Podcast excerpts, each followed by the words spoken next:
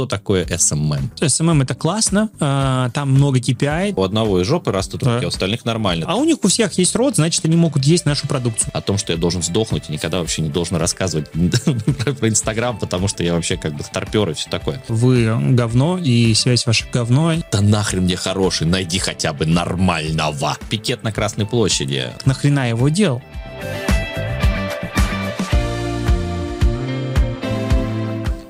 Ну что, Алексей, привет.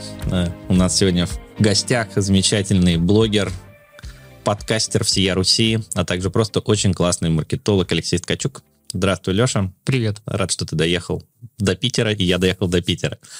Мы сегодня очень много что планировали обсуждать, много-много думали над этим и пришли к выводу, что будем обсуждать все, что придет в голову. Начнем мы, конечно, с самого важного момента. Что такое SMM? Охрененно. Вот, как бы, знаешь, надо готовиться к таким вопросам. А, SMM — это не то, о чем все думают, я бы так сказал. То есть... Э, это как подростки думают про подростковый секс, да?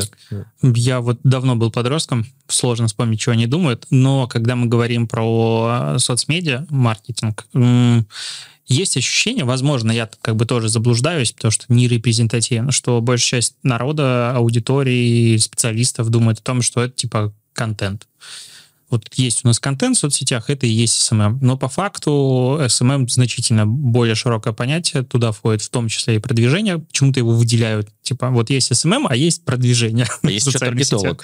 Да, таргетолог, ну, человек рядом. Но если спустимся еще на уровень ниже, то таргетолог — это тот же человек, которому платят 25 тысяч, он делает все под ключ. А, но да, вот это вот два самых широких понятия, а дальше мы докидываем сюда работу с пользовательским контентом, отзывом, управление репутацией, репутацией, там в том числе модерация. Тоже важная штука. Social Media Optimization, тема, которая меня вообще безумно увлекает все время. И над ней, как правило, очень мало работают, дорабатывают, вообще забивают. И это уже как бы больше. А потом мы можем сюда уходить в разные каналы, которые существуют, и не только Инстаграм у нас был, есть, остается, и не только Телеграм-канал можно завести, оказывается, в Одноклассниках есть жизнь, и много других площадок, и тык-тык-тык-тык-тык, и уже много. И когда, в принципе, мы говорим про продвижение в социальных сетях, все начинается стратегия, которая там часов 150-200 занимает разработка, и дальше мы уже полетели.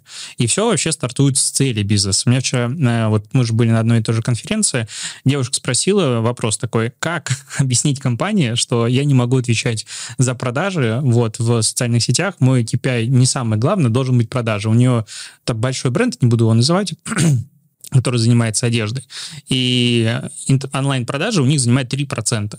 Говорит, вот мой главный KPI в социальных сетях — это продажи. Я говорю, так может быть стоит и объяснять, что ты тогда работаешь только с тремя процентами, пытаешься их расширять, остальные 97 это как бы вот мимо проходит, мимо кассы, потому что контент не может сразу все делать.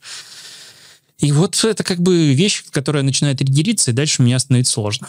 Отлично, давай сейчас мы сразу это все поделим на куски. Ну, во-первых, в чем задача SMM? Вот Э, я когда пытаюсь ну, читаю не для маркетологов лекция, например, меня куда-нибудь зовут из какую-нибудь достаточно крупную компанию, я обычно рисую такую картинку, что у нас есть источники трафика, есть э, источники трафика условно бесплатные, это отзывики, это продвижение там SEO-шка, это продвижение условно через э, упоминание какие-то там бренды и так далее. Ну, мы на площадок берем, на каких-то контентных площадках, контент-маркетинг, да. Э, есть э, отдельно платные источники трафика, там, таргет, контекст, programmatic и так далее. И есть непонятная хрень SMM. Вот это очень понятно владельцам бизнеса. Они вот примерно к этому так и относятся, что это такая черная штука, да. И многие ее делают для того, чтобы она была. Постоянно постоянно. А для чего она должна быть по факту-то? А бизнес должен сказать, зачем им SMM. Ну, то есть это вот классическая тема, когда, э, допустим, я в том числе недавно делал стратегию для большого федерального бренда, и главный вопрос был на дебрифинге, а вам вообще надо? То есть они как бы заполнили бриф, все красиво, куча-куча описаний, много э, портретов целевой аудитории и так далее, а в целях как бы мешанина. То есть и рост среднего чека, и продажи, и лояльность, и вовлеченность, много-много всего. А по факту, ну, ты не можешь одновременно одним каналом выполнять все задачи. Ну, как бы должен быть какой-то фокус. К примеру, мы растим знания. Окей, понятно, как это, как с этой целью работать. Мы растим, допустим, э, лояльность. Тоже плюс-минус понятно, как с этим работать. Замерять чуть-чуть сложнее, чем знания, потому что влияние именно соцсетей сложнее будет отфильтровать. Но в целом тоже можно с этим работать. Мы хотим делать продажи тоже возможно. Ну, то есть, в принципе, каждый этап может быть. Но, опять же, те же продажи, ты прекрасно понимаешь, что как бы канал маркетинговый не может отвечать за финальный этап продаж. То есть, ну, лиды на этом закончилось. Ну, то есть, а дальше как бы, ребята, ну, у вас есть отдел продаж, у вас есть продукт, я не могу изменить продукт, если он говно и продать его не могу. Тогда логично надо работать на лояльность. Да? Да, ну, есть разные уровни. То есть, и поэтому, в принципе, если мы рассматриваем ту же Э, ну, воронку целей, то, как правило, SMM, на мой взгляд, работает с маркетингом и коммуникационными целями. Ну, там, медиа это подтягивается, по сути, сколько, а, либо маркетинговый, либо коммуникационный, либо их какая-то комбинация. Зачастую, если мы говорим про крупный бизнес, который там, типа, а зачем мне социальные сети, это речь про узнаваемость, речь про какую-то вовлеченность, лояльность, как, ну, через дефис построим, обработку негатива и вот эти вот штуки, которые им тоже в том числе нужны прямые продажи, ну, как бы, знаешь, когда какой-нибудь Сбер в Одноклассниках ведет группу на полтора миллиона человек, и у них там 10 классов, 15 классов, какие там продажи могут быть в принципе? Ну, то есть там охвата нет никакого, и контент туда не подходит. Но работать с аудиторией, которая там есть, и подписана на Сбер, можно и нужно. И продажи могут быть просто ну, очень отдаленными.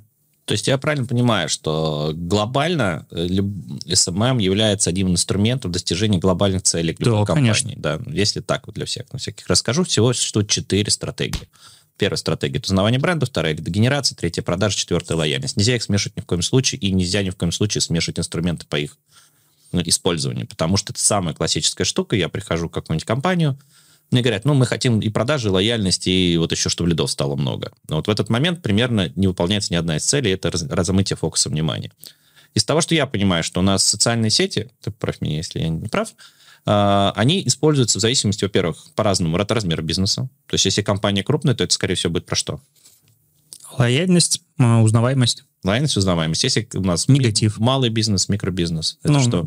А, опять же, вернемся на шаг назад. Если посмотришь на, допустим, телеком операторов э, сотовой связи, то они могут писать что угодно. У них в комментариях будет всегда вы говно, и связь ваша говно, и вашу маму, папу и сестру мы прокляли. Потому что вот у меня по какому-то адресу что-то не работает. И они могут реально писать что угодно. Главное у них там, по сути, это обработка негатива, и это э, очередной а, способ коммуникации с аудиторией, и техническая поддержка, по сути. То есть они могут реально пытаться запланировать какую угодно цель, типа там День космонавтики, Гагарин полетел в космос, поздравляем. Там, ага, Гагарин полетел, а ваша связь никуда не полетела. Ну, как бы всегда так происходит. И иногда как бы твоя цель может не совпадать с целью твоей целевой аудитории. И если ты им пишешь, пишите нашу техническую поддержку, то тебя сожгут на костре просто там внутри. То есть аудитории удобно общаться там, где она находится. И поэтому, в принципе, для большого бизнеса вот э, термин модерация, допустим, он вообще становится другим. То есть модерация превращается в клиентский сервис. Если раньше, ну, я, когда, допустим, начинал заниматься соцсетями, модерация это было типа а как вам сегодняшнее утро и вот это вот все как, ну, э, хрень, а, то сейчас э, совершенно не так. То есть если я, как э, клиент, пишу вам, вы, ваши представительства есть в соцсетях, я хочу от вас здесь и сейчас получить обратную связь, и чтобы вы исправили мою проблему. Поэтому для крупного бизнеса, вот мне, на мой взгляд, клиентский сервис становится вообще главной задачей социальных сетей. Ты можешь вообще что угодно планировать, работать дальше с другими задачами, но клиентский сервис должен быть. У меня э, был пример, я работал еще в Setters, э, сколько там, какое-то время, лет назад, пять лет назад, допустим. И был один бьюти-бренд, очень крупный, а он ну, там из страны ушел. А у них был крупный инста-аккаунт, типа 300 тысяч, допустим, человек. Им в день писали там сотни а, их клиенток, с просьбой консультации, а, какой-то помощи, выбора там, косметики, что-то еще. Ну, короче, много вопросов.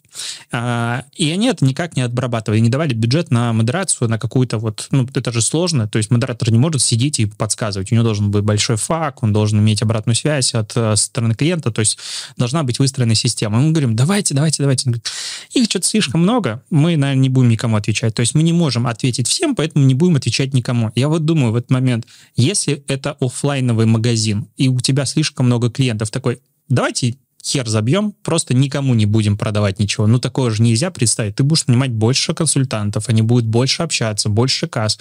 Откроешь рядом еще один магазин. Ну, то есть какие-то варианты, потому что это живые деньги к тебе приходят. Но в социальных сетях, когда я прихожу и пишу компании, такие, «Ну, потом ответим. Я боюсь, это воспринимается, знаешь, как пикет на Красной площади. Вот э, у меня такая метафора возникла. Я никогда не видел, ну, сейчас, наверное, я пойду посмотрю соцсети Почты России. Мне кажется, это... Они, кстати, ну вот э, у меня знакомый работал в Почте России, они прям выдрачивали. Ну, то есть они digital-маркетинг очень сильно ставили, и у них э, есть, кстати, достаточно крупный подкаст. Ну вот, к слову. Э, они его даже пушили через Сильно, свое наверное, приложение. ситуация. Я помню, когда мы только начинали работать с Brand Analytics, я пытался понять вообще, как система вот эта сбор негативных отзывов, обратной связи. Я прям как раз помню на Почте России э, проверял. Негатив точно есть, да? Да, но мне было надо понять, как, как собирать эти данные, Мгм. как их анализировать, как их там, типа, можно отсегментировать. Я помню, как вот я вот туда загрузил и ждал. И там мне такой хлоп, и только за один день там 5000 упоминаний, и как ты понимаешь, там тональность была определенного абсолютно формата. Ну, я так понимаю, что это какой-то момент, э, я сейчас, наверное, грубо скажу, сливного бачка, когда ты большой бренд, это просто момент высказаться на форуме людям. Им нужно с ними общаться. Потому что, насколько я понимаю, клиентская лоя- лояльность работает примерно следующим образом. Если ты с одним человеком, даже если ему произошло что-то плохо, ты решил его проблему, он пятер- пятерым еще расскажет. Конечно.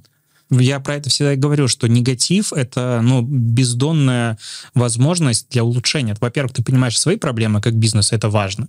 А, ну, если это адекватный бизнес. А, а второй момент, что когда мы отвечаем на негатив в комментариях, к примеру, ты отвечаешь, по сути, даже не этому человеку. Ты отвечаешь всем вокруг, кто комментарий читает. И это супер важно. То есть, если моя проблема, ну, допустим, ну, представь себе, какой-нибудь вкусвилл, они очень хорошо работают, у них реально очень сильная комьюнити построена в ВК. Это уникальный бренд. И а, у них открыта стена, то есть люди приходят, пишут что угодно, рецепты, позитив, негатив. И вот, э, допустим, я прихожу и говорю, что нашел опарыша в детских сосисках. Это кошмар. Ну, и эта история, она может стать историей на века. Ну, то есть, как там битое стекло, не знаю, в чупа-чупсах или что-нибудь, ну, то есть, пугу с страшилкой.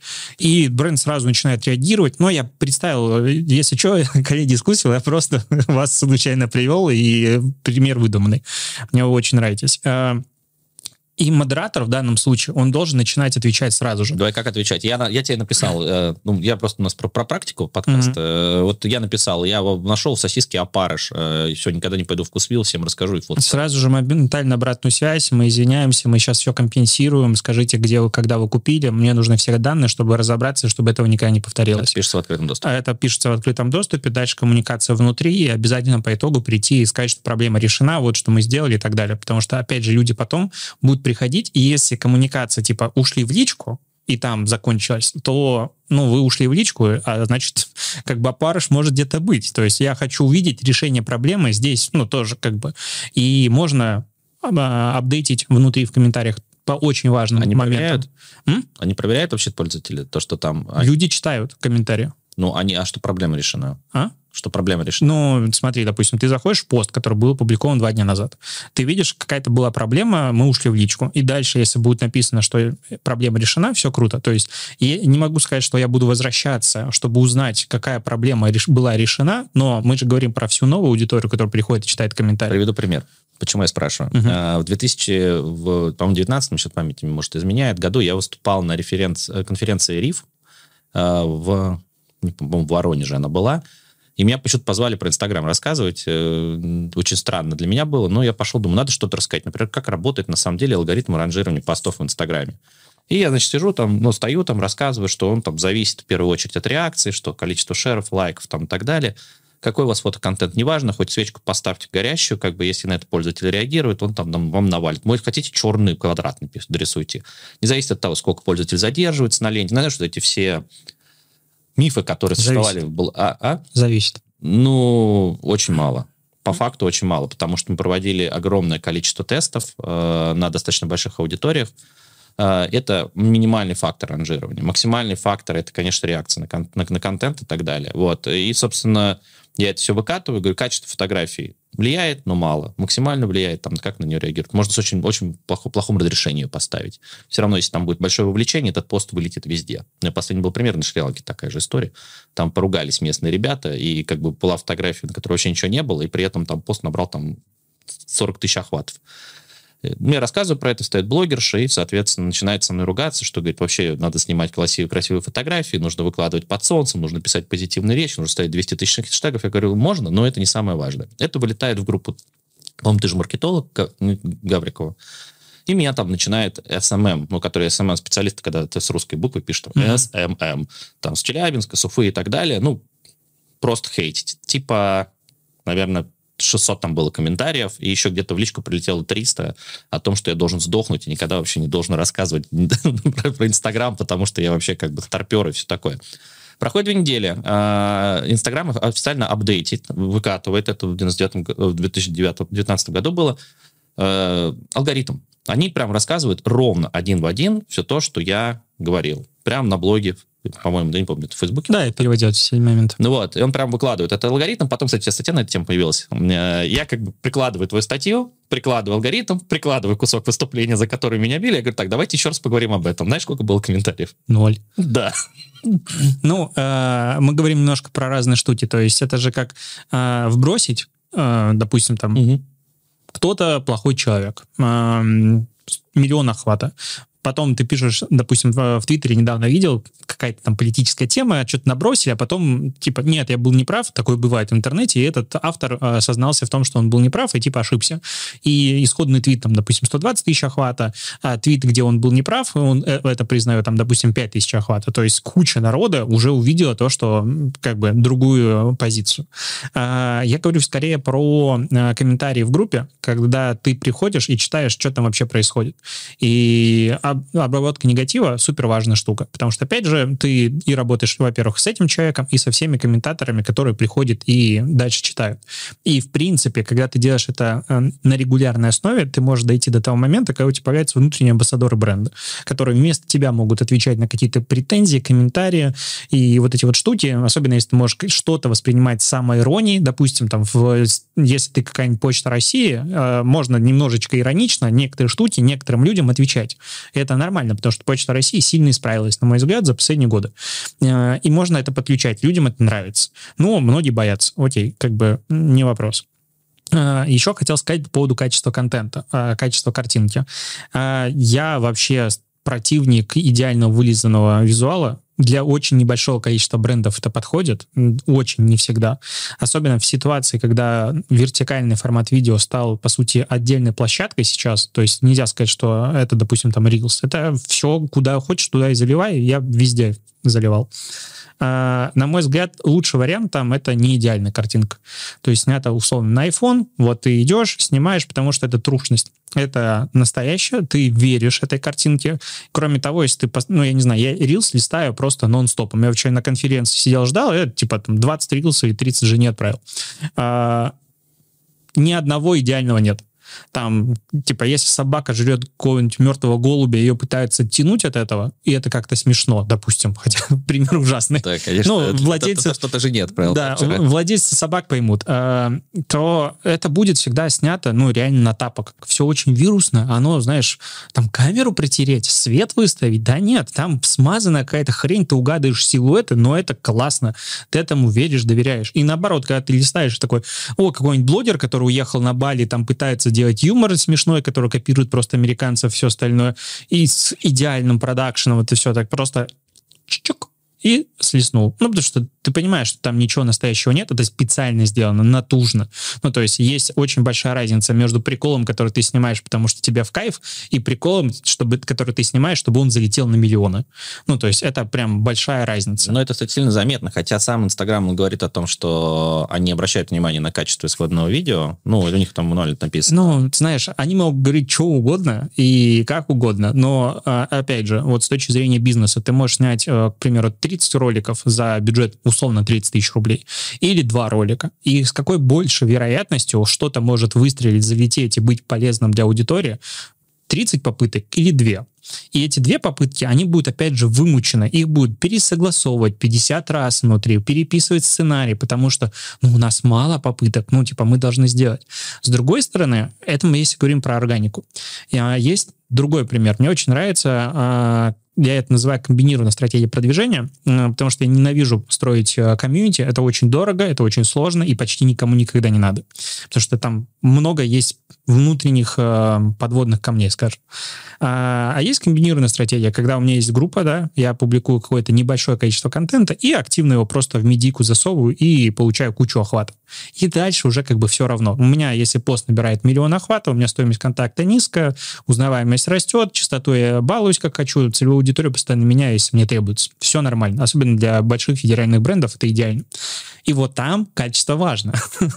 ну, то есть, потому что если ты засовываешь говенный пост в миллион платного охвата и платишь за это, ну, тут уже как бы есть вопрос, потому что бренд не может себе так позволить. А именно, когда мы говорим про органику в формате вертикального видео, там средний уровень — это идеально. А вот ну смотри, вот берем и обратно поднимаемся на уровень СММ-стратегии, потому что все равно как-то с тобой опять э, спустились к инструментам. Ну, заговорились. Заговорились, да. Э, получается, если я сейчас просуммирую то, что ты скажешь, у нас, опять-таки, формат видео, формат постов, качество изображений, элементы коммуникации, отработка негатива, все остальное, это является лишь частными случаями какой-то очень большой концепции. Все от цели зависит. Все от цели зависит. Ну, вот, предположим, э, бизнес определился целью. Я все-таки, скажем так, пойду по самым простым вариантам. Если малый бизнес, микробизнес, скорее всего, эта цель связана с продажами. Да.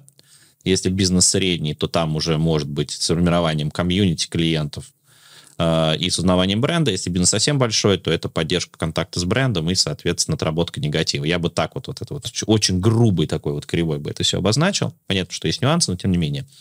Вот. И сама стратегия. Итак, э, из моего опыта, э, как правило, я слышу от клиентов примерно следующее что вот мы пошли, заказали в каком-то агентстве SMM-стратегию, заплатили за нее э, сколько-то десятков тысяч рублей, если не сотен. Десятков — это очень плохое агентство. Вот, да, ну, заплатили за них. Это еще есть отдельно коммуникативная стратегия или коммуникационная, это называется. Ну, это выше, более высокий уровень. Вот, это я отдельно хотел бы тоже поднять тему, потому что я тут недавно почитал, мне плохо стало. Вот, и, соответственно, вот мы заказали SMM-стратегию, мы заплатили нее там много сотен тысяч рублей, получили на это презентацию, ну вот, э, про это тоже поговорим, и как бы положили ее на два года. Ну, то есть, как бы, мне такое впечатление иногда кажется, что компания заказывает э, стратегию или стратегию маркетинга для того, чтобы снять тревогу. Вот мы, короче, заказали, как бы у нас она есть, мы продолжаем делать ту же херню, которую делали до этого, но нам как-то легче, даже психологически. У нас есть стратегия. Это как должностные инструкции в компаниях, которые не введены. У нас есть должностные инструкции, есть сотрудники, которые работают. Э, ну, в принципе, на это все заканчивается. Собственнику спокойнее, у него все описано. Ну вот, э, скажи, пожалуйста, вот все-таки что должно быть внутри этой СММ-стратегии? Как понять, что она хорошая, как плохая? Какие есть примеры, антипримеры? А, хороший вопрос. Можно начать со стоимости стратегии. Да, Я поговорил о том, что ну, там, фриланс, э, хорошая стратегия это от 100 тысяч, ну, такое низ рынка, там, 100, 150, 200. Если говорить про агентство, это скорее от 300, потому что в среднем на стратегию уйдет у тебя часов 150 как минимум, ну, то есть это если вот прям жестко придерживаться плана и так далее, и там 150 плюс, в зависимости от объема работы, проработки аналитической части, то есть насколько надо там, допустим, изучение целевой аудитории, мой любимый блок, а, потому что что такое изучение целевой аудитории? Постоянно видела, как мне девчонки это приносили, и мальчишки в агентствах. Ну, у нас 18-25, допустим, там молодые мамочки, к примеру. А что нравится молодым мамочкам? Наверное, их волнуют дети. И понеслась, типа, какое там изучение? Что там посмотреть? Что они пишут? Ну, хотя бы, ну, то есть там ты, ты же должна быть фактура, а не просто из головы ты взял и написал. Ну, а зачастую стратегия ты как раз таки взял из головы написал, что, ну, мы считаем, по что... моим ощущениям. Да, вот по моим ощущениям. Но это будет а, какой-нибудь там, м- типа, ссылочкой. А как понять, что волнует молодых мамочек? Пойти смотреть, что они пишут и читают. Э, в соцсетях, которых, ну, в принципе, я вот очень сильно разделяю для себя анализ целевой аудитории в соцсетях и анализ целевой аудитории бренда в принципе, потому что, во-первых, со всей целевой аудиторией бренда в соцсетях, как правило, работать не получится. Нам нужен какой-то фокусный сегмент, на котором мы работаем, и на него идеально попадаем. Это первый момент. Второй момент, э, там, ну, есть много же форматов аналитики а, аудитории, там, и Jobs to be done, и прочее, прочее, прочее. По факту в соцсетях, если мы не работаем в медийном поле, ну, то есть не не закладываем большие бюджеты на продвижение, мы конкурируем за внимание. И это главный, по сути, принцип. То есть и анализ конкурентов, и анализ целевой аудитории сводится к тому, что людям интересно. То есть о чем я могу писать, о чем пишут конкуренты, что важно бизнесу и о чем, э, что интересует от целевой аудитории. Давай на уровне инструментов. Чем это можно исследовать? Какими инструментами? Руками ну, руками как? Ты сам заходишь? Или там, например, Popsters, например? Нет, э, знаешь, вот это постоянный вопрос, типа, а чем исследовать целевую аудиторию с точки зрения инструментаря, инвентаря Я сервисов? предлагаю тоже, что глаза и голова, но надо как-то это а, Я терпеть не могу ответы в стиле там similar web и что-то еще, потому что я хер знает, как его честно применять. Сколько раз работал и не понимаю, как его применить, потому что, во-первых, он врет часто, во-вторых, платных версий ни у кого у нас нет, и там данные ограничены. Меня. Ну, поздравляю. Давай с тобой дружить. Я буду обращаться. А, а в-третьих, э, ну, там источники трафика. Ну, допустим, ты видишь, что у конкурента на сайте там из соцсетей 5%, а у другого 25%. Что это значит для меня с точки зрения анализа? Кто-то работает, а кто-то нет, или у кого-то хорошо получается, или у другого мало трафика оттуда. Ну, то есть относительно величины, без какой-то зацепки, очень сложно анализировать и делать из этого выводы, которые будут полезны мне. То есть показать красивые графики, которые всем клиентам очень нравятся, легко. Но объективно для пользы стратегии у меня вообще в анализе конкурентов, как правило, никаких цифр нет. А что там есть? Ну, а... давай вернемся все-таки к целевой давай, аудитории. Целевой потом, аудитории. Про анализ конкурентов можно отдельно поговорить. Я захожу и смотрю руками, э, во-первых, кто читает конкурентов, кто читает мою группу сейчас, если она есть. Алгоритм сбора конкурентов. А, смотря какая платформа, потому что есть, допустим, ВК у нас есть парсеры, Церебра, Target Hunter и так далее, которые мы можем собрать, посмотреть какие-то группы топовые, но там всегда будет одно и то же. Ну, то есть там всегда будут самые крупные паблики, миллионники в топе, меньше и так далее. Можно смотреть на вовлеченность этой аудитории в других группах. Это уже более сложная задача, смотреть вообще, кто из этих людей что-то пишет где-то там. А, важно посмотреть на сами страницы, то есть, что они репостят к себе, что они публикуют у себя, потому что, к примеру, если я хочу устроить стратегию на использование пользовательского контента, это очень классный инструмент, самый недооцененный, а, то если моя аудитория либо ничего не публикует, либо публикует очень всратый контент, то мне как будто бы в эту сторону идти невозможно, потому что мне надо будет еще обучить аудиторию, в принципе, идеи выкладывать какие-то посты, потому что одно дело там сторис в Инстаграм, а другое дело в ВК то, те же сторис, которых, в принципе, нет. Вот. Э, и мы смотрим. Плюс, допустим, у меня была одна стратегия для банков в Казахстане. Э, там был МСБ и HR-история. И я, допустим, всю концепцию, по сути, из трех комментариев достал. Я смотрел там, что пишут конкуренты, в полную лажу. По сути, всегда конкуренты пишут лажу. А, что пишут какие-то ну, бизнесовые блогеры и так далее, этого мало.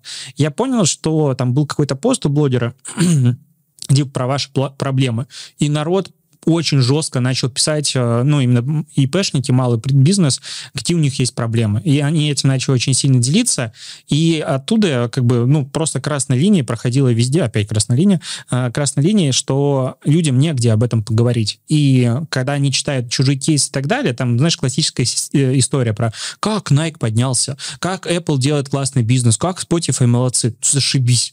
Ну, я за них счастлив, но у меня, типа, там бюджет 10 тысяч рублей в месяц на продвижение движения, что мне делать, какие у меня проблемы. И про МСБ вообще никто нигде ничего не писал. И люди сами готовы об этом писать. Мы такие, о, понятненько, в эту сторону идем. Хлоп, и уже есть вариант для постройки комьюнити.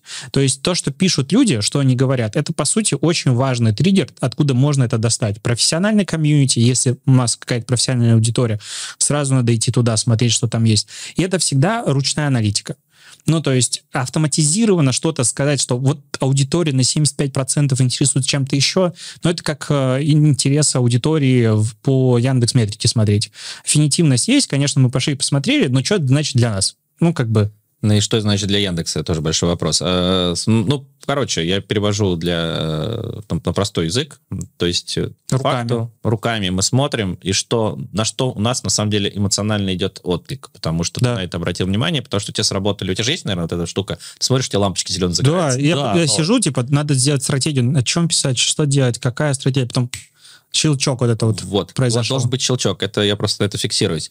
А, второй момент, который важный, который Леша говорит, что мы обращаем внимание на один сегмент. На самом деле любую SMM-стратегию имеет смысл сначала выстроить по принципу ну, непокойного Андрюш Парабеллума. Я его очень сильно уважал за мозги, не очень уважал за его подход. Но вот он классно говорил, одна целевая аудитория, один продукт там, и так далее. Вот с SMM то же самое работает, когда мы только начинаем, но нужно хотя бы с одной аудиторией, с одним сегментом научиться работать. Потом можно будет делать микс этих воронок. Я могу объяснить очень просто, почему так. Потому что не можем быть интересен сразу всем с точки зрения контента. Ну, то есть мы можем писать про какую-нибудь политику или что-то еще, типа темы, которых волнуют всех, либо ты банк. Ты не можешь писать релевантный контент для каждого. Ты должен выбрать фокус, потому что или ты интересен кому-то одному, или никому сразу. А, допустим, вот есть а, соцсети сейчас B2B-шные, а, там, сервисов для бизнеса, там, не знаю, условный контур и вот все остальные. И там мы пишем для бизнеса. Ну вот, как бы такая история. Я не могу это читать. И я думаю, а нахера мне, как предпринимателю, я предприниматель, это читать? Там сегодня для парикмахерской, завтра автосервис, потом еще кто-то. А я как бы, ну, медиа-менеджер, не знаю, там, предприниматель, digital, все остальное. В меня ничего не бьет. Они бьют во все. А и там еще много чего не бьет. Там, помимо того, что не бьют во все, так у них еще есть вот эти корпоративные стандарты, как да, писать. Да, да. Это читать вообще невозможно. Это я иногда вот э, социальные сети очень многих брендов, да, если крупных брать, да даже средних, да даже B2B маленьких, у меня такое впечатление, что, знаете, у меня такое в детстве приходил газета «Мой район». Вот там, где когда мы нам писать не о чем, но мы херни на 16 страниц положим. А потому что ТОВ, вот этот как бы важный э, момент, он либо копируется в стратегии в стратегию, э, либо такой, мы будем дружелюбными, говорить с аудиторией на одном языке, одно уважительное, все остальное. Ли, это это самое, всегда это все пишут. И я, ну, когда мне, допустим, это приносит там в курсах, э, у меня есть курс по стратегии, и мне, допустим, там студент показывает момент. Говорю, покажи на примере. Особенно, если у тебя есть готовый бренд, покажи, как пост их выделал сейчас и как он будет выглядеть после внедрения твоего ТОВ. Если ничего не меняется, нахрен ты это написал? Если меняется, сразу ты видишь, ну, как бы разницу. То есть перепиши, покажи, как комментарии меняются, как меняется э, подход к контенту. Это все важно. Но бренды зачастую... Это, вот мы как бы... Нет, потому что найдется какой-нибудь один плохой человек, а, который придет и скажет, а что это вы со мной на ты общаетесь? А я вот уважительно. Допустим, у меня в Мейв а, э, стратегия простая. Мы со всеми на ты всегда. И вот в технической поддержке нашей, она супер friendly. Я сам в ней раньше сидел, сейчас моя сестра младше сидит.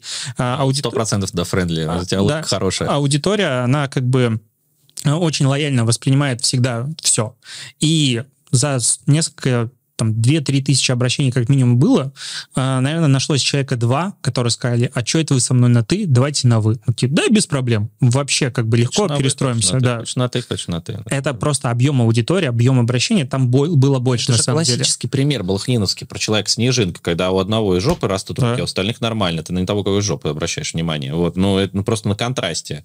Я с этим полностью согласен. Ну, вот мы сейчас немножко возвращаемся. Так, у нас есть исследовательская аудитория, давай вот просто коротенько параметры, а то мы сейчас так, мы же часов 5 с тобой разговаривать. А я про, в принципе, стратегию могу часов 80 говорить. А в стратегии, по сути, в целевке нам надо определить а, общий сегмент, ну, то есть с которым мы работаем. Полвозраст, география проживания. Да-да-да, для того, чтобы ценить объемы. А это важно для медиапланирования. Следующий момент, по-хорошему, надо написать бренд чемпионов. А, бренд чемпионов обычно прописывают, чтобы было. Типа, ой, это Анна, ей 25 лет, она живет в Москве, катается на скутере и так далее. Полная херня. Зачем это вообще делается? Ну, я люблю с точки зрения применения на практике. Вот ты говорил на старте про стратегию, которую положили в полочку, типа, мы ее купили, значит, сделали. Я так, как, как икона там стоит. Я так книги покупаю. Нее, да. Типа, я купил книгу, купил, значит, прочитал. У меня вот, я просто прихожу каждую неделю, кладу новые две-три штуки, когда-нибудь я их прочитаю. Да. Замечательно. А, нет, э, это все нужно для чего? Вот у меня есть, допустим, я внешний стратег, я так работаю регулярно, я сделал стратегию для компании. И мне надо как бы убедиться, что там люди смогут прочитать и понять, что я имел в виду, и сделать правильно. Потому что я же не буду приходить к ним контролировать. Ну, и могу, но за доп-кост. Обычно не соглашаются. Я прописываю бренд чемпиона. Это идеальный как бы клиент, портрет, для которого будет весь дальше контент. Потому что когда копирайтер садится и пишет для аудитории мамочек что-то еще, он пишет в своем мозге, кто такая мамочка, как он это воспринимает. Когда я пишу бренд чемпиона, у меня были стратегии, в которых я цитатами из ВКонтакте его описывал. Ну, то есть, когда ты волка показываешь, который идет впереди стаи, потому что все позади и так далее, а, сразу такой, а, я понимаю, что это за человек. То есть надо объяснить просто, что это за человек. То есть бренд-чемпион — это не... Она интересуется музыкой, все интересуются музыкой. Она любит путешествия, все любят путешествия. Ну, то есть это такие абстрактные фразы, которые типа как гороскоп. Для всех он подходит. Нет, пропиши конкретно вот этот человек, чем он живет. Должен создаться картинка. Ну, да. Идея про то, что, что Леша говорит, он говорит про то, что э, ошибка 90% вообще людей, которые занимаются каким-то копирайтингом с точки, с точки соцмедиа, они пишут не конкретному человеку. Просто когда ты начинаешь делать адресный текст адресному человеку, отклик, и у тебя, во-первых, больше, и у читателя больше. Если ты пишешь для всех, то ну, как бы как это будет работать? Вот. А, мы прописали бренд чемпиона, мы прописали общий портрет аудитории, ее объемы. Важный слайд э, всегда в стратегии — это объем целевой аудитории на разных платформах. Потому что как, типа, выбрать, на какую платформу идем? В Инстаграм, потому что нам нравится Инстаграм, или во ВКонтакте, потому что нам нравится ВКонтакте? Ну, тоже булшит. Мы идем, смотрим по рекламным кабинетам. Сейчас как бы стало сложнее, но возможности некоторые остались. Сколько аудитории на каждой площадке. То есть, если я не могу отсегментировать аудиторию на этапе вот предстратегии, в принципе, понять, сколько ее, как я с ней буду дальше работать. То есть очень классно говорить, что моя аудитория опытные скейтеры, которые любят э, макмаффины или что-нибудь еще. А каких в соцсетях найду? Ну, то есть прописать целевую аудиторию и найти целевую аудиторию — две большие разницы. Я сразу себя самопроверяю э, базовым настройками таргета, что это мои люди. Да, это может быть широкая аудитория, да, это может быть не идеальная аффинитивность, но нормально это может уже базово сработать.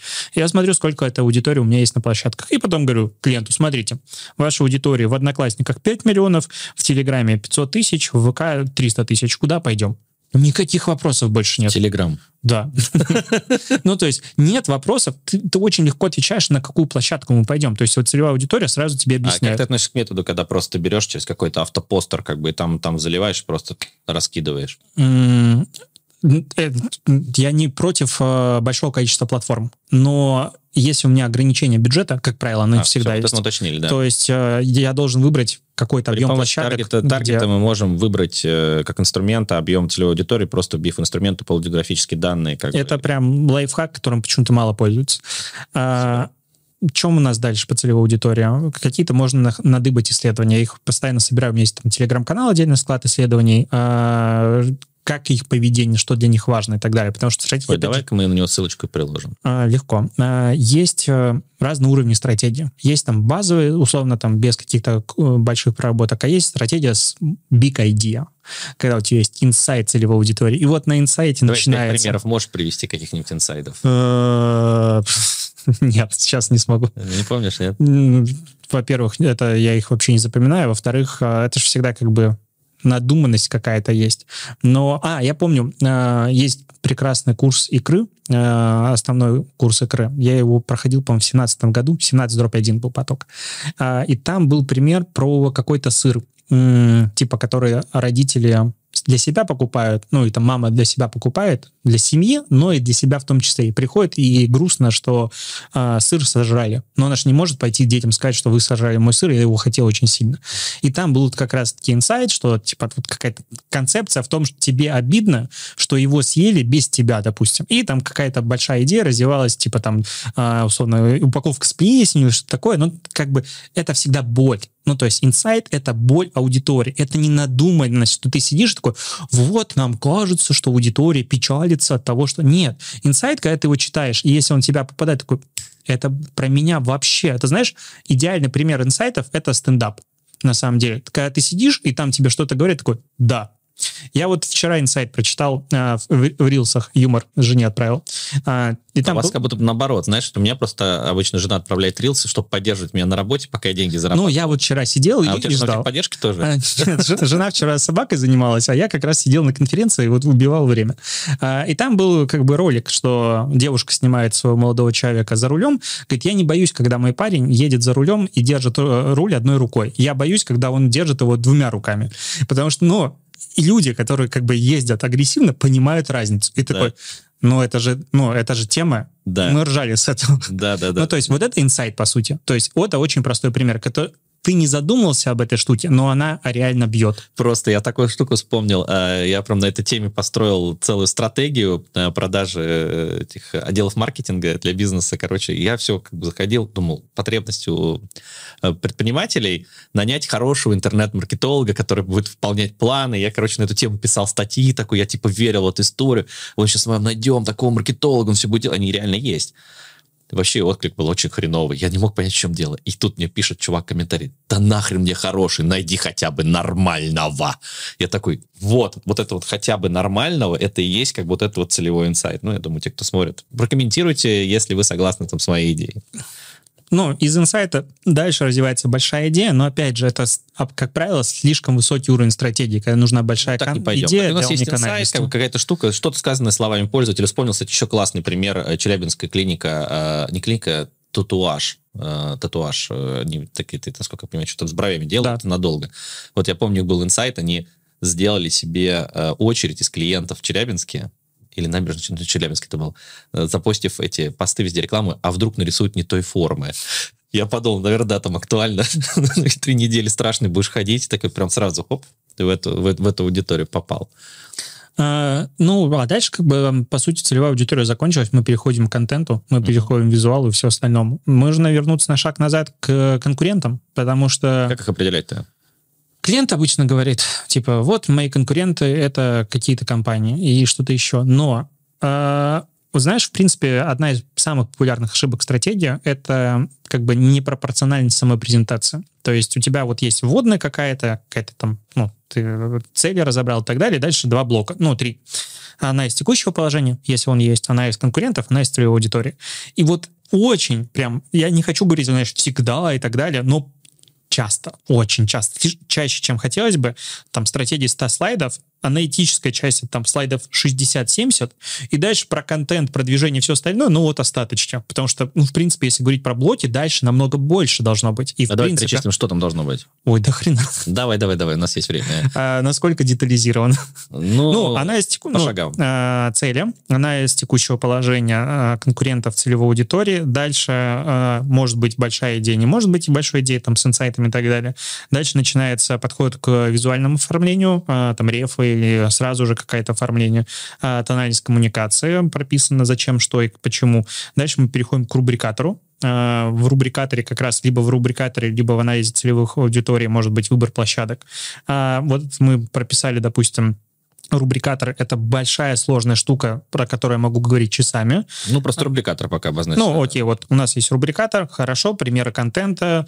А дальше идет, как правило, модерация, то есть каким образом мы обрабатываем, что, куда, где мы запрашиваем информацию, то есть все четко прописано, гайды и так далее. Дальше у нас идет раздел, как правило, спецпроекты, либо продвижение. То есть спецпроекты, как правило, более высокая история стратегии, когда есть какие-то идеи, креатив, что мы делаем. Ну, запуск а, какой-то. Ну, да. А, там, типа, 8 марта. А, да. Ну, может быть, под продукты. Неожиданный. Там много может быть всяких историй. Это доп-кост агентству, это очень приятная штука. А, и раздел с продвижением. Это продвижение, что у нас? А, таргет, блогеры, какие-нибудь, допустим, нестандартные креативы, что-то еще. Может быть отдельно подход к пользовательскому контенту, может быть отдельно подход к social media optimization. Ну, это как бы сверху доработки. А, и финализируем на стратегию, то есть типа резюме, что мы делаем, где мы делаем, как мы делаем, KPI, медиаплан. Конец. Отлично. А теперь какой-нибудь пример плохой стратегии приведи. А, когда у тебя она из а, конкурентов занимает 80 слайдов. У меня такое было. А, потому что клиент написал типа конкурентов там 15 или 18 штук. И девчонка-стратег села и про каждого из них по 3-4 слайда. Ну, надо же подробно сделать. И получается вот такая херота, которую а ее никто не будет читать вообще, в принципе, не важно. Но она из конкурентов, знаешь, почему все делают большим? Потому что его очень легко делать.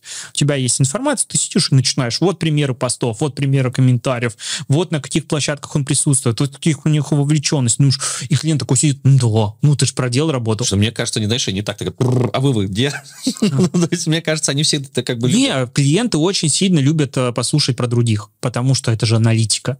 По факту, она из конкурентов слайдов 5 ну, вот это зачастую предел. В некоторых случаях была у меня недавно тендер, в котором было там 10 или 15, потому что конкурентов было типа половина рынка очень больших, надо было как-то про каждого рассказать.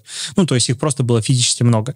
Что в анализе конкурентов важно? Площадки, подход к контенту, реакция аудитории на этот контент. Не с позиции типа вовлеченность, но это бесполезно. А вот реагирует, не реагирует, вовлеченность есть, нет.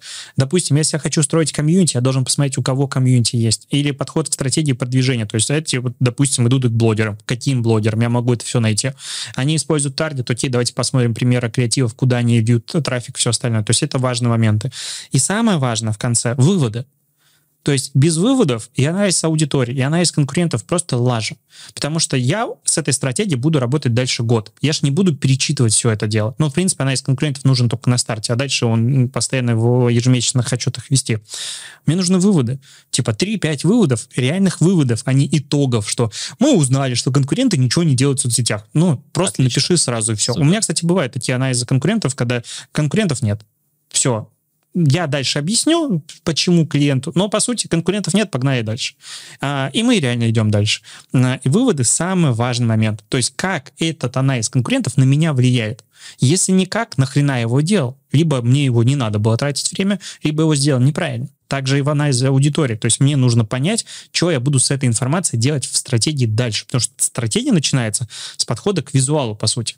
Ну, то есть вот эта красная линия, а стратегическая часть, ну, как бы аналитическая часть закончилась, начинается стратегия, на которой все базируется. Слушай, я тебе как старый спамер скажу, вот, э, поскольку я email-маркетинг с 2006 года занимаюсь, у меня всегда была такая позиция, и она, возможно, сейчас будет для Холивара, но мне всегда казалось, что когда ты работаешь, я работаю э, с любыми площадками, где э, есть применение каких-то интересов пользователя, ну, самый простой пример — это э, ящик почтовый, потому что ты подписываешься на кучу рассылок мне всегда казалось, что конкуренция — это то, с кем ты конкурируешь в почтовом ящике, да. а не тот, у кого ты покупаешь. Поэтому э, я вообще, когда... Я не занимаюсь SMM, вот, не зря меня ругали. Но когда я подхожу к каким-то креативным концепциям, я рассматриваю не только с точки зрения, э, ну вот у нас есть такой-то банк конкурент, такой-то или такой-то, или вот я продаю там трубы или вентиля, и со всеми вентилями. Я рассматриваю с точки зрения, к, с кем, с кем мы конкурируем за внимание у конкретного пользователя, что Все у него так. в ленте. Давай немножко на это. И тему. вот тут как раз получается, что анализ конкурентов — это анализ прямой конкуренции с другими брендами, а, а анализ аудитории — это анализ конкуренции за внимание. То есть что делают другие конкуренты, ну, прямые конкуренты, потому что там могут они влиять на тебя, а могут зачастую не влиять, потому что у них очень мало охватов. А второй момент, как раз анализ интересов аудитории, это анализ контентных э, конкурентов. И вот здесь уже начинается как раз то, о чем ты говоришь. Поэтому это именно то, о чем я все время говорю. Потому что, ну, вот недавно делал стратегию, и там были конкуренты, ну, допустим, их десяток, и у них у всех охват там тысяча, две тысячи. Ну, типа, вот, вот такого уровня. Я говорю, так нам вообще пофиг на них мы планируем делать э, федеральную кампанию, миллионные охваты, то, что там тысячу охватов, вообще плюни, забудь. Ну, то есть их, в принципе, нет. Получается, по факту, ты с кем? С этими, с пабликами, с да, э, этими... С друзьями, с, с мамой, папой с мамой, этих папой, родителей. Да. Вот именно с ними ты конкурируешь. И получается, когда ты начинаешь э, осознавать, что твой контент конкурирует с мемом, не знаю, про какого-нибудь котика, который сейчас, или там про собачку, ты, ты точно проиграл. Ну, 100%. не может быть. И вот здесь начинается правильно контент-стратегия. Ты начинаешь анализировать каждый пост, например, нужен ли он целевой аудитории. Нет, ну это мы заходим наперед, это потом отдельно поговорим. А есть какая-то там картинка, типа, а как ваш пост будет смотреться в ленте по сравнению? Я часто так делаю. Я просто очень всегда, когда эти э, заголовки для писем придумывал, я прям вот вставлял, вот брал скриншот своего ящика и куда-нибудь втыкал. Я смотрю, у меня глаз цепляется вообще за это или нет. То же самое с э, лентами, с любыми. А, раньше был супер крутой инструмент для анализа как раз конкурентов и целевой аудитории. А, в ну и, в принципе, сейчас он остался, но немножко в другом формате. А, раньше можно было посмотреть, что лайкают люди, на которых ты подписан в Инстаграме. Да. Охрененно работало. Очень мне тоже нравится. А сейчас осталось... Этой возможности нет, но что можно сделать? закрыли, да. Я, допустим, захожу... А, нет, они просто... Раньше была отдельная вкладка в самом приложении, ну, инсты, там, где лайки. А сейчас что можно сделать? Допустим, я понимаю, что у меня есть какое-то количество бренд-чемпионов. Вот идеальный человек, который мне нужен. Я беру, создаю новый аккаунт, подписываюсь на все аккаунты, на которые подписан он, и листаю ленту. И я вижу, ну, понятно, что лента все равно будет немножечко разная, потому что я не могу понять, что ему на 100% интересно, но я могу понять, какой у него контент вообще в ленте. Я делаю этот скринкаст, вставляю стратегию, сразу все видно. Блин, на самом деле это офигенная штука, класс, что ты про это вспомнил. Я, у меня есть такая штука, у меня есть рабочий такой iPhone 7, на котором у меня девственная инста. И если мне надо что-то делать, и там девственный, девственный телеграм, я, короче говоря, поудаляю все, и я иду по топ-подпискам, подписываюсь на них и смотрю, какой у меня контент генерится. Это офигительный лайфхак. То же самое с Telegram можно делать, потому быть в реал-тайме, видеть то, что видит пользователь, потому что алгоритм на вас будет схоже работать из, исходя просто из кожи. Я сейчас э, смотрю, какие, какая реклама в чужих телеграм-каналах есть. Ну, с фейкового аккаунта в Телеграме. Ну, у меня прям вот, у меня, короче говоря, это такой телефончик, там с ланкистской сим-карты, у меня там 4 э, инсты. И, короче, когда мне надо там, ну, посмотреть там для каких-то там клиентов в консалтинге, я удаляю все, захожу и заново прохожу путь, например, там, где кто-то мне подписан и так далее. И у меня получается эта лента, это офигительно, потому что видно, как это работает вообще изнутри. Вот, ты, ты спрашиваешь про анализ целевых аудитории, какие сервисы? Руки. Руки всегда лучший Руки, сервис. мозги – самый лучший сервис. Зашли, посмотрели, сразу все становится понятно. Ни один сервис, нейросеть, что-то еще не может мне вот это сделать. Ну, к сожалению. О, супер, давай вообще здесь вот такой. Пять признак, признаков херовой СММ-стратегии. Я понял, очень много анализов конкурентов, нет выводов. Давай еще а, что Бесполезный анализ аудитории с позиции, что этот анализ не влияет на контент. То есть если я могу выкинуть всю аналитическую часть, и мой контент не меняется, ну, скажем так, я э, все равно сделал бы его таким же, то есть как и без с анализом или без, значит, э, он был бесполезен. Ну, то есть это, значит, весь контент написан по принципу, ну, мне кажется, что им это будет интересно. Типа, мамочкам будем писать про детей. Где мне кажется. Надо. То есть, короче, я так понимаю, что есть очень много этих э, анализов и очень много аватаров или там бренд-чемпионов. Или он не влияет. Скорее всего, это тоже чушь. Да, или он не влияет дальше так. на контент. Э, если в начале стратегии написано SMM это... Если SMM это... Мы за кадром это обсуждали.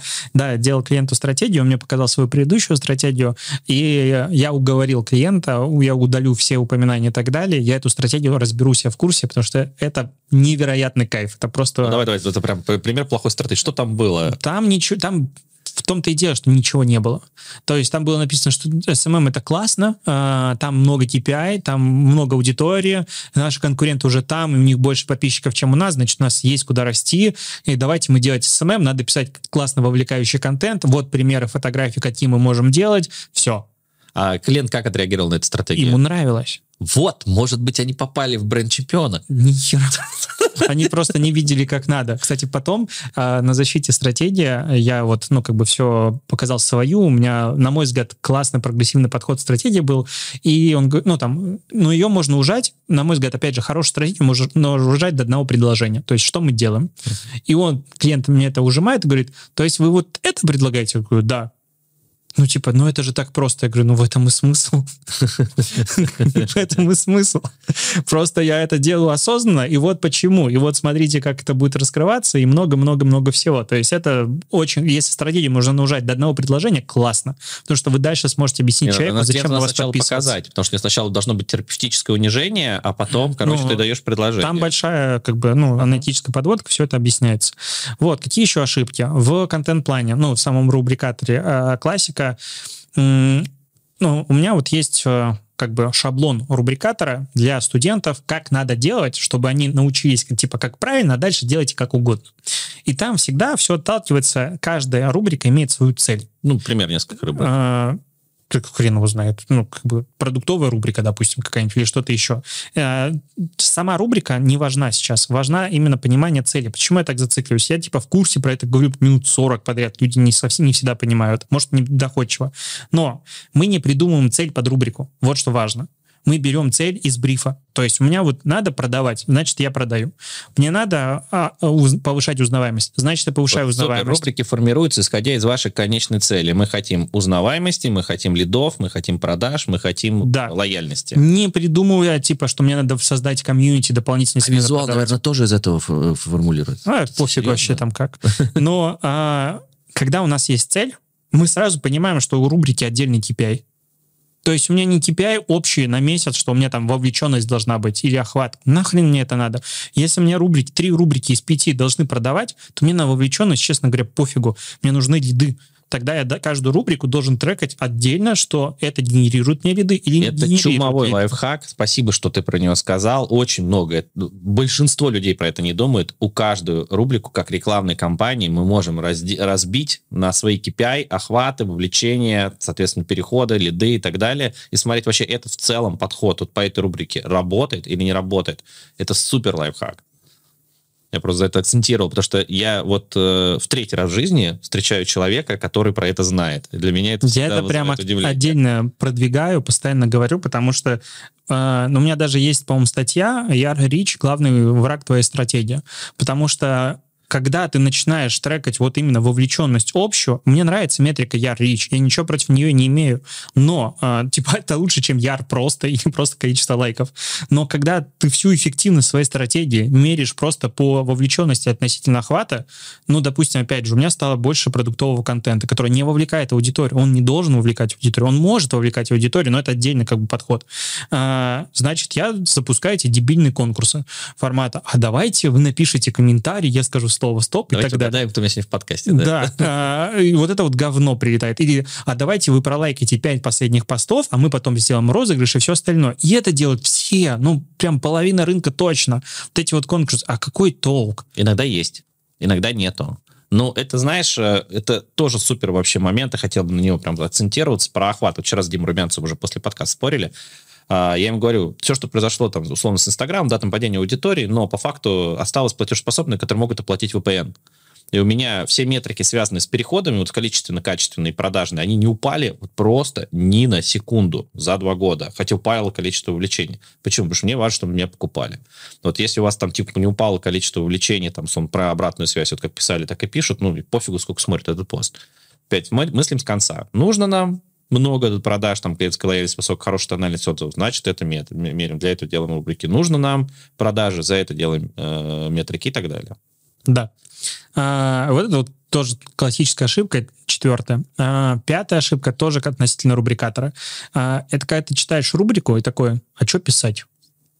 Ну, типа, вот я прочитал, опять же, стратег не, не делает дальше контент. Он отдает это команде, которая с ней будет работать. То есть ты прочитал, понял рубрику и не понял, что с этой делать. Да, да? такой, блин, классно, а что писать? Ну, допустим, вот э, у меня раньше в э, курсе был бриф, ну, все его студенты делали, и если они его слушают, сейчас у них глаз дергается. «Вода водица» назывался. Бренд простой воды в стеклянных бутылках. И когда ты сталкиваешься с монопродуктом, который просто вода, а что писать про воду? Она даже не минеральная, то есть там нечего про полезные свойства писать. И там через студента была идея такая, мы будем писать про состав воды. H2O. типа, а что мы, ну, как бы, и что ты напишешь про состав воды?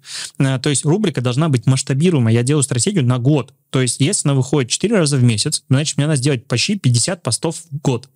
Напиши мне хотя бы 5 примеров шестой сможешь написать или нет. То есть в рубрике должны быть примеры понятные постов, чтобы я сразу визуализировал это я для себя. сделал бы конкурс, когда бутылки так подбрасываешь, дальше ставят. Вот это прям сразу Со стеклянными очень удобно. Со стекля... А, офигенно, еще биться будут, но ты должен платец подложить. Да. А, ну, сейчас я упростил немножко, у меня там супер кола, бренд газировки, но как бы окей. И... Кидаем ментос внутрь. Надо предложить. И вот если ты читаешь рубрику и не понимаешь, что делать дальше, ну все, проблема есть. То есть стратегия должна быть таким документом, который я прочитал, сел и начал по нему работать.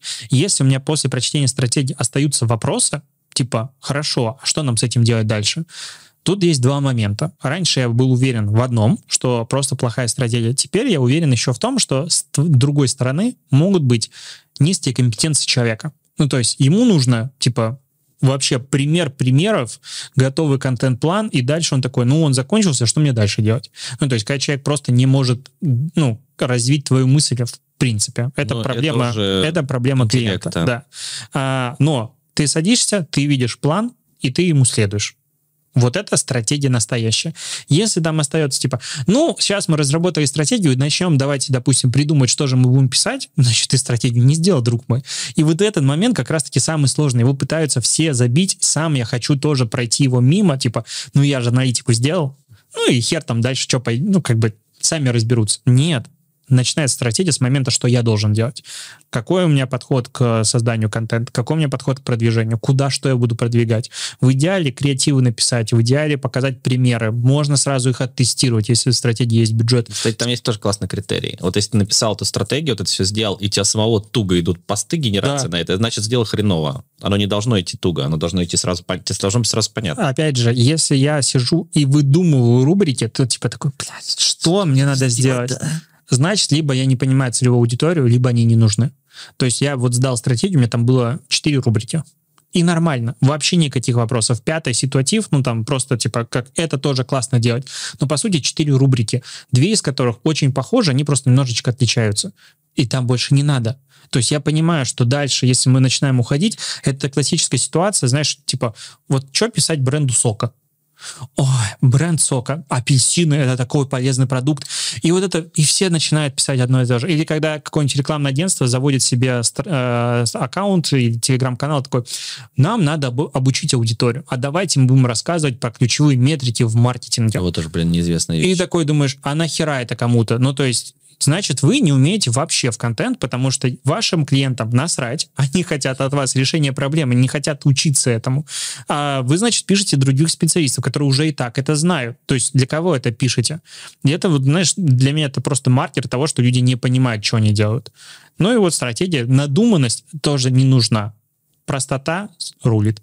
Полетели. Ну и примеры контента. Ну, вообще примеры контента на самом деле лучше всего в тендере. Стратегия не всегда нужна в стратегии можно и референсами обойтись. Почему? Потому что тендер покупают а стратегию тебя уже купили. А если ты малый бизнес, как тебе тендер делать? Просто нескольких этих... Э, а, малый бизнес не будет делать тендер, потому что для кого, ну, кто в нем будет участвовать? У него нет бюджета. У него бюджета на реализацию нет. Не, ну там даже можешь сделать микротендер? Там, ну, типа, какой-нибудь там рубрикатор мне, пож... Ну, это тестовое задание. А, ну вот. Ну, вот это ну, тестовое задание. для, для Да, для кстати, по поводу зрителей. тестовых заданий есть лайфхак, потому что фрилансеры, специалисты не любят их делать по проекту, потому что мои идеи украдут, и все. Ну, это логично, и mm-hmm. часто так происходит. Можно, я называю помидорки. Тестовое задание помидорки. Я беру и формирую, создаю бренд. Типа, вот у меня реально было, я когда работал в агентствах, у меня был проект помидорки. Типа, классный, спелый, сочный. Я даю вводные, там, 2-3 слайда, и потом напишите мне две идеи рубрик, или напишите мне один, одну идею поста вот по такому-то рубрикатору. Обработайте мне негатив. Ну, то есть, если мне нужен комплексный человек, который вот прям все-все-все умеет делать. И у людей вообще не возникает проблем, потому что у них есть все водные, у них есть продукт, который дальше никак не могу использовать. Ну, помидоры никто не будет продавать. Понятно, да. Все, и им прикольно. И многие как раз делают тестовое. Другое дело, когда такой, придумайте мне 25 идей постов, снимите мне что-нибудь еще. Я такой, так а я вам сниму, вы меня не возьмете, и вы заюзаете мой контент. Как бы нет, спасибо. Поэтому тендер для малого бизнеса можно сделать вот такой вот бриф. Примерно так же делает. Беру 20 копирайтером, допустим, даю просто расшифруйте вот этот кусочек там из видео и смотрю, вот, где, где более интересно, грамотное понимание маркетинга. Тут сразу видишь, ну, с кем хочешь работать, с кем не хочешь. Вот. А в тендере для среднего бизнеса, крупного бизнеса надо показывать примеры. Ну, то есть, в принципе, любое SMM-введение начинается через тендер. Любой тендер — это почти готовая стратегия, а там прокупают глазами. Я могу сделать красивую аналитику, много рубрик прописать, похеру. Если пример поста попадает в меня, все классно. Не попадает, я мимо. Сколько раз я это видел? Ну, либо мимо по, по бюджету, потому что всегда говорят, что нам важна идея, бюджет будет зависеть от того, что вы предложите и так далее. Не, что-то дорого. Да, да, да, да, да. Ну, это такое, это как бы... Ну, это как бы боль рынка, да, мы это знаем. Не, ну, это просто кокетство, скажем так, тендерное. Вот, ну, по-моему, мы с тобой как бы на сколько могли поверхностно и глубоко разобрали тему с SMM-стратегией. Вот, то есть, получается, я сейчас подытожу, да, на что для того, чтобы SMM-стратегия вообще была, нужно определить, зачем мы ее делаем, какая цель, целевая аудитория, анализ конкурентов. Исходя из этого мы должны определить с вами, что кому и как мы пишем, какие рубрики, примеры постов, пример визуализации, и каждый элемент, вот все что угодно, любой текстик написанный, он должен являться винтиком, ведущим к той цели, которая у нас стоит. Вот если речь про продажи, то продажи, если лояльность, то лояльность. Вот, и, соответственно, следуя этому пути, возможно, у вас будет шанс, очень даже неплохой. Ну, а я бы так еще сказал, что стратегию написать хорошую может как минимум middle. Ну, точнее, это вот ему будет тяжело первого написать. Дальше будет, ну, когда вот получается, то уже легче. То есть, в принципе, речь, когда мы говорим про стратегию, это, как правило, сеньорские позиции. То есть человек 3-5 лет откопал в хорошем агентстве, он понимает, как что работает, он понимает делегирование, какие специалисты этим заняты и так далее. Когда мы говорим про малый бизнес, им стратегия не нужна в силу того, что они ее не смогут реализовать. Потому что я могу написать стратегию прекрасную для булочной, для кого угодно. У тебя найдется 300 тысяч в месяц на ее реализацию? Ну, вряд ли. Типа, а на 20 тысяч нафига стратегия? Тогда фотографируй свои булочки, публикуй их, запускай непрелокационный таргет, у тебя все хорошо, и делает все руками. Ну, то есть вот в чем стратегия. Поэтому стратегия — это всегда ресурс на реализацию. Еще отдельно добавлю про целевую аудиторию. Мне кажется, есть вот у меня в лекциях пример, который всегда объясняет разницу между сегментами целевой аудитории. У меня, потому что это пример с практики очень далекой, когда-то супер давно э, заходил клиент, который... Э, у него интернет-магазин в Беларуси еще был который продает три штуки разные, ну, три типа товаров. Велосипеды, мотоциклы и техника для сада и огорода говорит, надо сделать паблик, ну, страницу для клиентов. И ты на это смотришь, понимаешь, ну, ну их объединять в одну группу нельзя. То дачники. Есть, дачники с мотоциклистами, велосипедистами, они все друг друга ненавидят. Ну, это супер разная целевая аудитория. И вот когда ты понимаешь, что для всех их сразу не могут делать контент, надо делать для кого-то одного. Вот то же самое, представьте себе, что у вас, э, не знаю, парикмахеры ненавидят э, бухгалтеров, и что-то еще. У всех разные проблемы. То есть объединить их всех невозможно. И не надо. У меня был недавно проект, э, тендер, когда приходит, ну, у нас аудитория 1665. Я никогда в жизни не видел такого брифа. Ну, то есть там 18.45, 18.55, 16.65. Даже боюсь спрашивать, чем они занимаются. Ну, типа, а у них у всех есть род, значит, они могут есть нашу продукцию. Замечательно. Ну, как бы вот. Вот в этом разница. То есть нам надо сузить аудиторию. Она всегда будет гарантированно меньше всего объема целевой Кстати, аудитории. очень важный момент. Ваша целевая аудитория не те, кто могут вашим товаром пользоваться, а те, кто пользуется. Это разные вещи. И те, кто вы хотите, чтобы они пользовались. Были примеры, когда мы, допустим, у нас целевая аудитория была одна, мы сидор продвигали в Беларуси, а пришли э, там женщины типа 35-45 плюс. 45 плюс, потому что 35 женщин обидно скорее будет. Да, да? Да. Девушки 35-45 плюс. Сидор, кстати, я понимаю, это, кстати, реальный факт. А, реально подбухивают его. Тогда, а у нас изначально от клиента было типа молодежь, э, там э, студенты, чтобы... А они не хотят подписываться, продвигая, приходили женщины, такие, ну ладно, давайте сменили фокус, будем на них работать. Все нормально. Или же на, наоборот, на молодежь, чтобы сделать модный продукт. Это возможно, но нужен всегда фокус, потому что тогда я смогу писать для них хорошо. А если не смогу, ну, ну как бы не получится получится тогда. Вообще супер. Так, ну, тогда в качестве бонуса я приложу под этим э, видео ссылочку на гайд по SMM, который можно будет ска- скачать, и там будет подробно расписано, особенно если вы владелец бизнеса, что такое SMM, зачем нужны стратегии, как это делать, что такое рубрикатор, и другие неизвестные слова, которые сегодня прозвучали, возможно, для вас. Вот. А тебе огромное спасибо за сегодняшний подкаст. Надеюсь, тебе тоже понравилось. Да. Все. Давайте. Всем пока. До побачення.